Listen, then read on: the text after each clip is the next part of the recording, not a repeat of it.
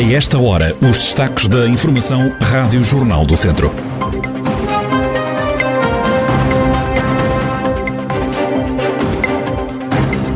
Neste jornal, ainda os ecos das autárquicas de domingo. Em Vila Nova de Paiva, o PS não tem maioria na Câmara. O presidente eleito promete governar sem coligações. Em Tarouca, esta quarta-feira, celebra-se o feriado municipal. A atualidade da região em desenvolvimento já a seguir.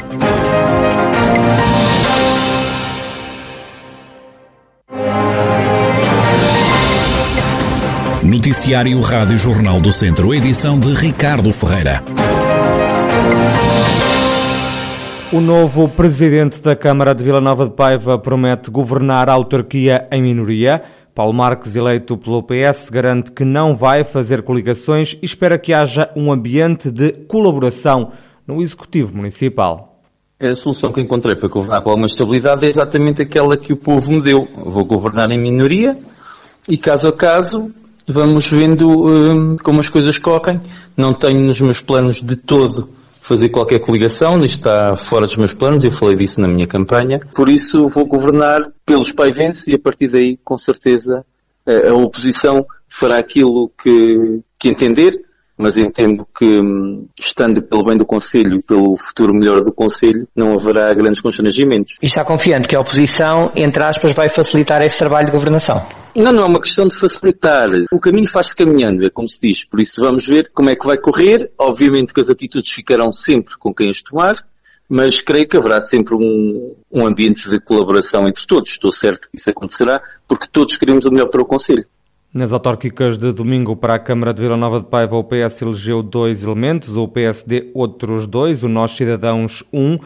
Um, o partido mais votado foi o Partido Socialista. O novo autarca de Vila Nova de Paiva, Paulo Marques, promete adotar uma estratégia de diálogo com a oposição. Dos 20 elementos que vamos ter, teremos a, maioria, porque dos 7 passam a 11, por isso a partir daí não haverá grandes problemas, ficamos em maioria. De qualquer das formas, posso dizer que também em 2009 quando eu concorri para Presidente da Assembleia Municipal, não tínhamos maioria e acabámos por tê-la e não houve qualquer problema. Já estamos habituados a isso no nosso primeiro mandato, por isso só podem esperar coisas boas. Portanto, o segredo é ir dialogando passo a passo e dossiê a dossiê, é isso? Claro, exatamente. Sempre dialogando, nós, nós falamos com todos. Na nossa campanha sempre o dissemos e o que dizemos na campanha o que fazemos depois. Nós queremos falar com todos e esses todos também incluem, obviamente, os vereadores da oposição. Paulo Marques, ele que foi eleito como novo presidente da Câmara de Vila Nova de Paiva nas eleições autárquicas de domingo. Nós, cidadãos, conseguiu eleger um vereador no Executivo. Como já ouvimos, o PS não quer fazer coligações pós-eleitorais. António Tavares, que era o cabeça de lista do Nós Cidadãos, garante que o partido vai aprovar ou chumbar projetos de acordo com o programa que levou a votos. Se ele tomar essa posição, o direito de a tomar. É ele que a toma. Portanto, nós estamos, foi sempre esse o nosso propósito, contribuir para a melhoria do, das pessoas do Conselho de Vila Nova Faiva. Nós tínhamos um projeto próprio, tudo que for dentro do nosso projeto e que seja eh, para o bem da, da comunidade em geral, nós certamente eh, apoiaremos tudo que se desviar dessa trajetória, eh, certamente que nós temos uma voz ativa e vamos vincar a, nossas, eh, a nossa posição. É, é, quanto, é tudo quanto posso dizer.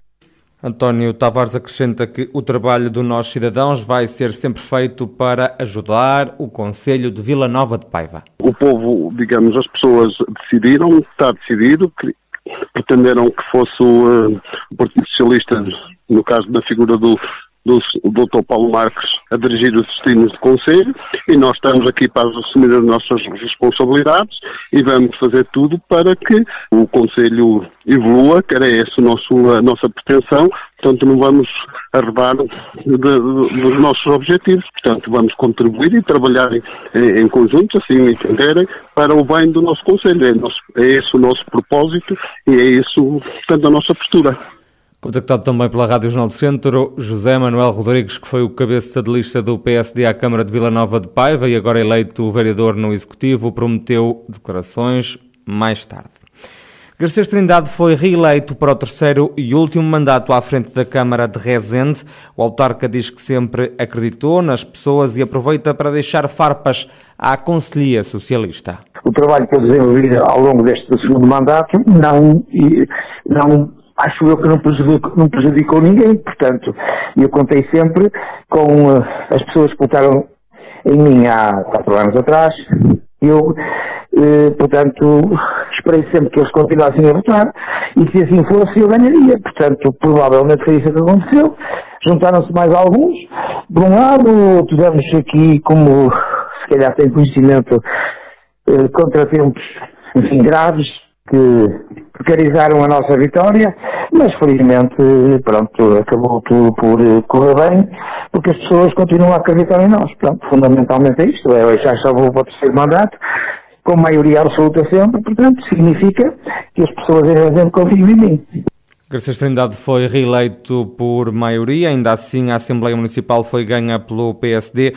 O autarca socialista salienta, no entanto, que o partido vai conseguir ter maioria na Assembleia. Elegemos 10 deputados à Assembleia Municipal, mais 7 presidentes de junta, são 17. Portanto, temos maioria na mesma na Assembleia Municipal. Portanto, quando somos a votos, provavelmente somos nós que vamos eleger o, o, o Presidente. Mas, Garcês Trindade, que foi reeleito pelo PS como Presidente da Câmara de Rezende para um terceiro e último mandato. O relatório de avaliação ambiental preliminar do Programa de Prospecção e Pesquisa de Lítio identificou alguns riscos em potenciais áreas do norte e centro do país, entre as quais a zona de Mangualde, onde está proposta a exploração deste metal, conhecido como o ouro branco. Este relatório reconhece ainda assim que a prospecção de lítio é uma oportunidade para a descarbonização da economia portuguesa.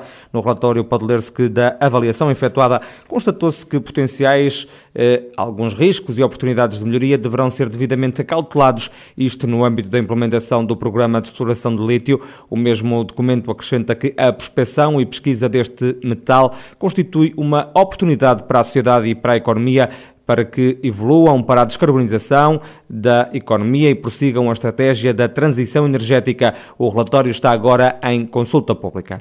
As obras de requalificação da linha da Beira Alta entre Mangualde e Celurico da Beira foram ontem entregues ao consórcio que vai fazer a intervenção.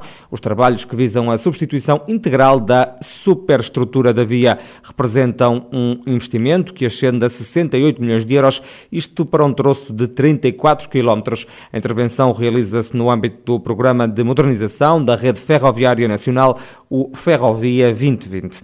Tarouca celebra esta quarta-feira o feriado municipal. Devido à pandemia, o município não promove celebrações. Ainda assim, acontece a Feira Anual de São Miguel, o padroeiro de Tarouca.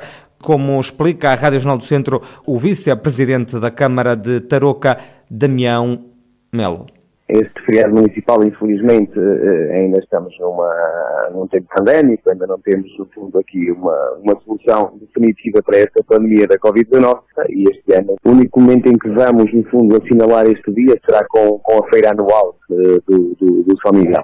Uh, todas as festividades não, não acontecem. É um São Miguel mais pobre, é um São Miguel sem a festividade e sem a alegria que, que, que nos é reconhecida nestes tempos, uh, mas uh, vamos tentar assinalá-lo, já que no ano passado foi bem pior, uh, nem, nem, nem a feira aconteceu, e por isso esperamos que este ano as pessoas já ocorram à feira e já tenham aqui alguns momentos de convívio e partilha, que é, que é o que esperamos para este Miguel.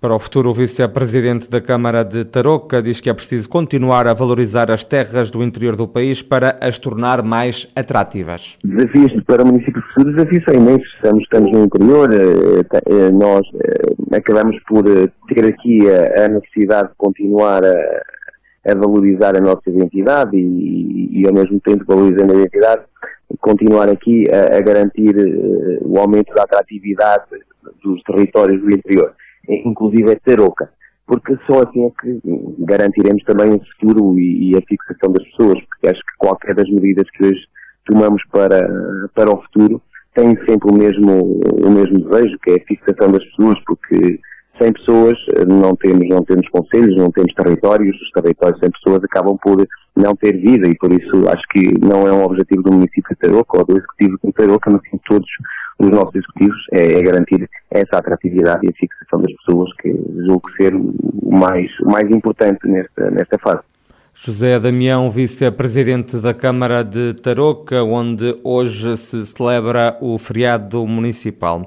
E a partir de agora é preciso mostrar o certificado de vacinação para realizar visitas a lares de idosos, uma norma acolhida com bons olhos pelo representante das Misericórdias no Distrito, José Tomás. É uma medida que está difundida, que é aplicada às IPSS, no caso da visitação, que me parece bastante sensata, é uma questão de segurança, e, portanto, deve, deve ser aplicada uh, sem qualquer reservas. Até porque nós estamos a, fal a, falar de um universo no nosso país em que 85% das pessoas estão, estão vacinadas e, portanto, 85% das pessoas têm certificado de vacinação, está apresentado. Não vejo aqui nenhum problema relativamente a esta matéria. Outra questão é sabermos se, além das visitas planeadas, das saídas eh, dos utentes, eh, podemos ainda, a partir do dia 1 de outubro, dar sinais de maior abertura, ainda, nomeadamente na questão das visitas, no número de visitas que podem acontecer ao mesmo tempo, e também na saída do utente.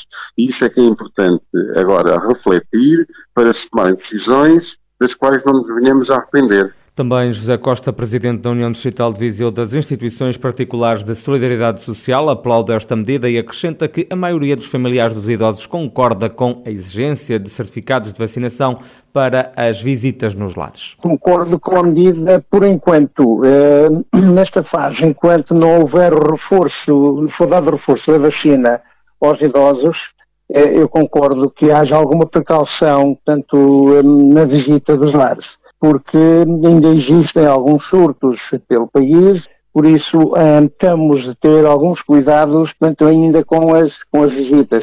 Daí eu concordar plenamente com a medida. Os familiares, hum, como sabe, de uma maneira geral aceitam. Portanto, há um caso ou outro que, pronto, que não, não gostam da medida, mas, mas têm que compreender de facto, para proteger os seus, e para proteger os idosos, portanto, tem que, tem que ser assim.